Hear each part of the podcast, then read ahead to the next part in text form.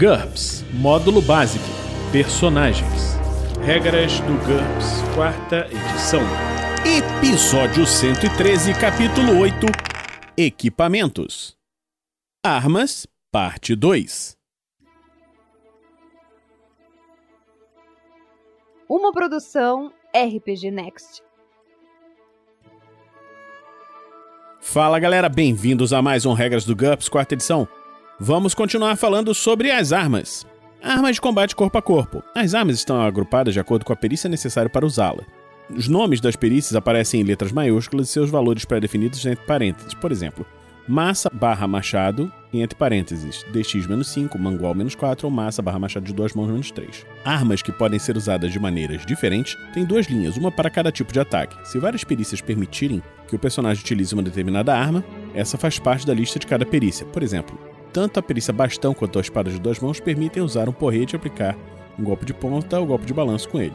Aí o livro entra com uma tabela das armas de combate corpo a corpo. Eu não vou ler a tabela porque vai ficar muito longo e sem sentido. Vamos falar agora da qualidade das armas de combate corpo a corpo. As armas de combate corpo a corpo e armas motoras de arremesso estão divididas em vários graus de qualidade descritos a seguir.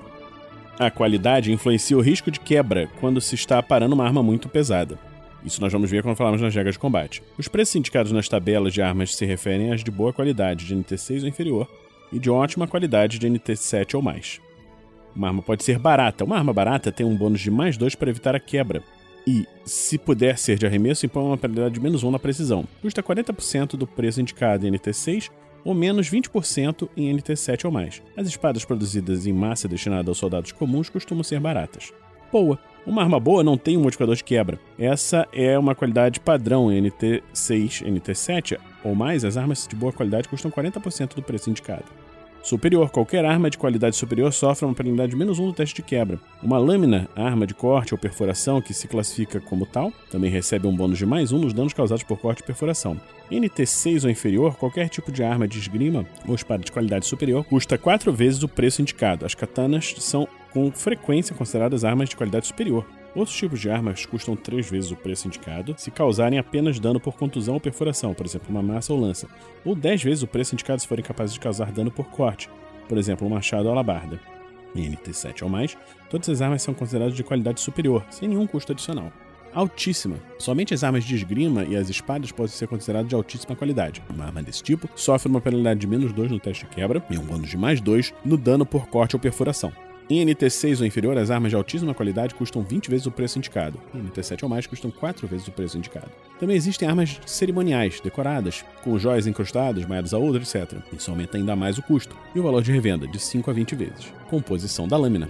A ponta ou lâmina de qualquer arma de combate corpo a corpo de arremesso impulsionada pela força motora, tônus muscular, que cause dano por corte ou perfuração, excluindo as estacas de madeira e as armas acionadas por motor, como a motosserra, é considerada de pedra NT0, de bronze NT1, de ferro NT2 e de aço NT3 ou mais. Por exemplo, uma faca seria de pedra NT0, mas o de aço NT3, enquanto uma espada grande seria sempre de aço, já que é uma arma que não existe antes do NT3. A composição de uma lâmina modifica a qualidade efetiva quando se está aparando uma arma muito pesada. As armas compostas por materiais antigos sempre estão disponíveis por um preço baixo.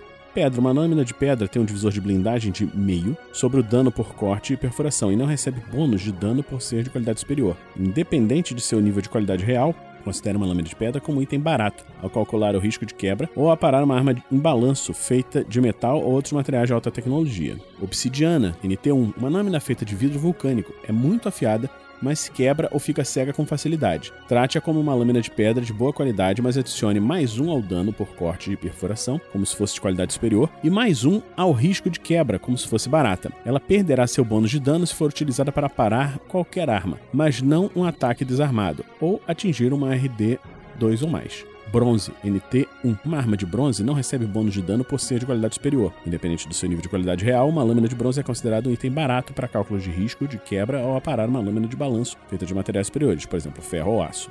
Ferro, NT2. Uma lâmina de ferro não recebe bônus de dano por ser de qualidade superior, independente do seu nível de qualidade real. Considere uma lâmina de ferro como um item barato para cálculos do risco de quebra ao aparar uma arma em balanço feita de materiais superiores. Aço, NT3. O aço é o material normalmente utilizado para lâminas. Utilize todas as regras conforme descritas. Plástico, NT7. O termo plástico abrange os compostos de carbono e outros materiais avançados e não metálicos. Reduz o peso pela metade e dobre o custo. As lâminas podem ser no máximo de boa qualidade, mas em geral são baratas. Trate-as do mesmo modo que as lâminas de aço para o cálculo de risco de quebra. No entanto, seu peso reduzido significa que é bem provável que elas serão utilizadas contra armas mais pesadas. As armas que causam apenas dano por contusão, clavas, bastões, etc., também estão disponíveis com os graus de qualidade usuais. Com os graus de qualidade usuais. O principal benefício oferecido pelas armas de plástico é o fato de não poderem ser encontradas por detectores de metal. Armas de prata, NT1. Heróis caçadores de demônios, lobisomens e outras criaturas sobrenaturais precisam de armas de prata. Elas são feitas sob encomenda por um artesão. As armas de combate corpo a corpo ou flechas de prata pura custam 20 vezes o preço indicado e se quebrarão como se fosse de qualidade barata. As armas revestidas de prata ou com pontas desse material custam apenas o triplo do preço indicado e estão sujeitas aos mesmos riscos de quebra do material subjacente. As balas de prata NT4 ou mais são puras e custam 50 vezes o preço listado. As armas desse tipo causam dano adicional somente contra criaturas com vulnerabilidade à prata. Para uma arma revestida de prata ou com ponta desse material, reduz o multiplicador de ferimento. Vezes 2 torna-se vezes 1,5, vezes 3 torna-se vezes 2 e vezes 4 torna-se vezes 3 armas motoras de combate à distância, armas de arremesso, machados, lanças e armas de projéteis de baixa tecnologia, como arcos e fundas. As armas são agrupadas de acordo com a perícia necessária para usá-las, junto com seus níveis pré-definidos. Algumas armas de arremesso também aparecem na tabela de armas de combate corpo a corpo. Use as características a seguir quando elas forem de arremesso. Então aqui o livro entra com mais uma tabela agora de armas de arremesso, eu não vou ler também essa tabela qualidade das armas motoras de combate à distância. Zarabatanas, arcos e bestas podem ser classificadas como armas de qualidade superior. Aumente o alcance, meio D, e max em 20%. Elas custam 4 vezes o preço indicado. As armas de arremesso, flechas e virotes utilizam as regras descritas no parágrafo qualidade das armas de combate corpo a corpo, que nós falamos anteriormente pontas finas, NT3. Em NT3 ou mais, as flechas virotes podem ter pontas finas perfurantes de armadura, em vez das pontas largas. Isso transforma o dano por perfuração em dano perfurante, e cria um divisor de blindagem de 2. Não há nenhum efeito sobre o custo ou peso da arma. Granada de mão e bombas incendiárias. As bombas de arremesso existem desde a criação da pólvora. As bombas de gasolina improvisadas, coquetéis Molotov, continuam populares.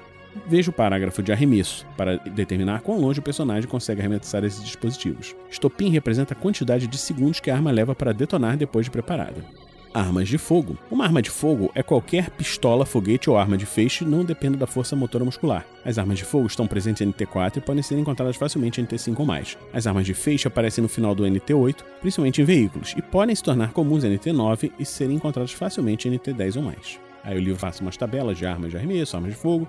Arma inteligente, NT8. Os sistemas a seguir são opcionais nas armas de fogo de NT8 some 500 ao preço e é padrão nas armas de NT9 ou mais, sem custo adicional. Mira laser embutida. Sistemas eletrônicos inteligentes que adicionam um bônus mais um nos testes de habilidade para consertar danos ou mau funcionamento. Um sistema de acesso eletrônico, normalmente um scanner biométrico ou transmissor instalado em um anel ou luva, que limita o uso a pessoas autorizadas. Os usuários não autorizados não conseguem disparar a arma. As armas do exército e da polícia podem ser configuradas de modo a permitir que todos os membros de uma unidade compartilhem o arsenal. Se a arma tiver miras embutidas, indicado como um bônus depois de PrEC, haverá uma conexão de vídeo com o capacete ou visor, se estiverem sendo utilizados, que permite uma visualização melhor do alvo. Veja sistemas de mira, que nós vamos falar depois.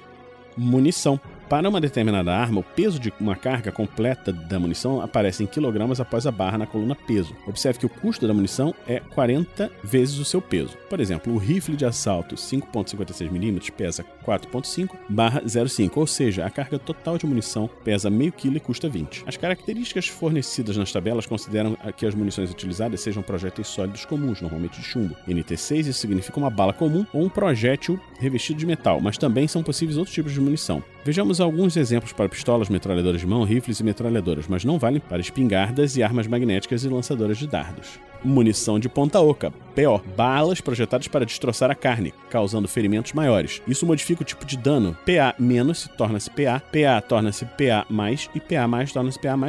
Não existe munição perfurante ponta oca, disponível para as armas que já causam dano PA++. No entanto, esse tipo de munição tem dificuldade para atravessar barreiras ou armaduras, acrescente um divisor de blindagem de 0,5. A munição de ponta oca está disponível em NT6. O custo de CL são normais e esse é o tipo de munição mais utilizado por caçadores e policiais.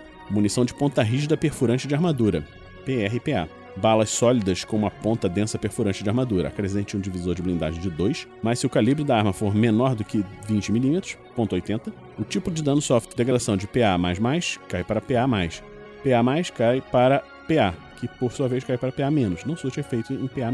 A munição PRPA está disponível em 37 ou mais e tem o dobro do custo usual e classe de legalidade 2 munição de ponta destacável, perfurante de armadura, PDPA, um pequeno dardo de tungstênio envolto por um revestimento maior de plástico que se desfaz quando o projétil deixa o tambor da arma, aumentando a velocidade. A munição PDPA funciona como PRPA, mas o alcance aumenta em 50% e o dano em mais um por dado, utilizada por tanques NT6 ou 7 e metralhadores NT8. Ela também está disponível para armas pequenas NT9. Essa munição tem 5 vezes o custo usual e classe de legalidade 1.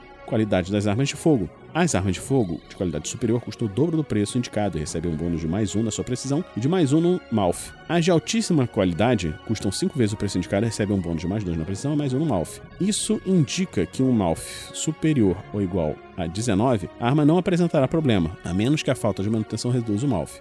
As armas de apresentação decoradas, enfeitadas, também estão disponíveis. Isso aumenta ainda mais o custo, o valor de revenda, de 2 a 20 vezes. Regra opcional: mau funcionamento.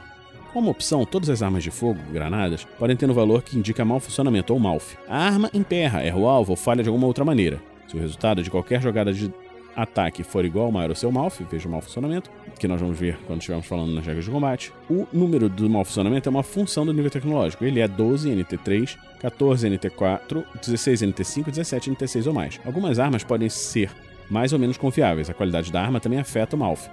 Por último, a falta de manutenção, principalmente em locais com muita poeira ou umidade, pode reduzir o malf. Armas pesadas. A tabela a seguir fornece alguns exemplos de armas mais pesadas que os aventureiros podem carregar ou encontrar. É raro encontrar policiais ou criminosos de posse das armas, mas qualquer esquadrão de infantaria ou grupos terroristas com fundos financeiros suficientes terá acesso. Ele bota mais um, uma tabela de grandes armas, geralmente para antitanque, coisas assim. Então, nós terminamos hoje esse episódio do Regras do GURPS, quarta edição. Esperamos que você esteja gostando dessa série. Se você está gostando dessa série, considere nos apadrinhar em picpay.me barra rpgnext ou em www.padrim.com.br barra rpgnext. Então a gente termina hoje por aqui e se encontra na próxima semana aqui no RPG Next. Regras do GURPS, quarta edição. Músicas por Kevin MacLeod e Scott Buckley. Uma produção RPG Next.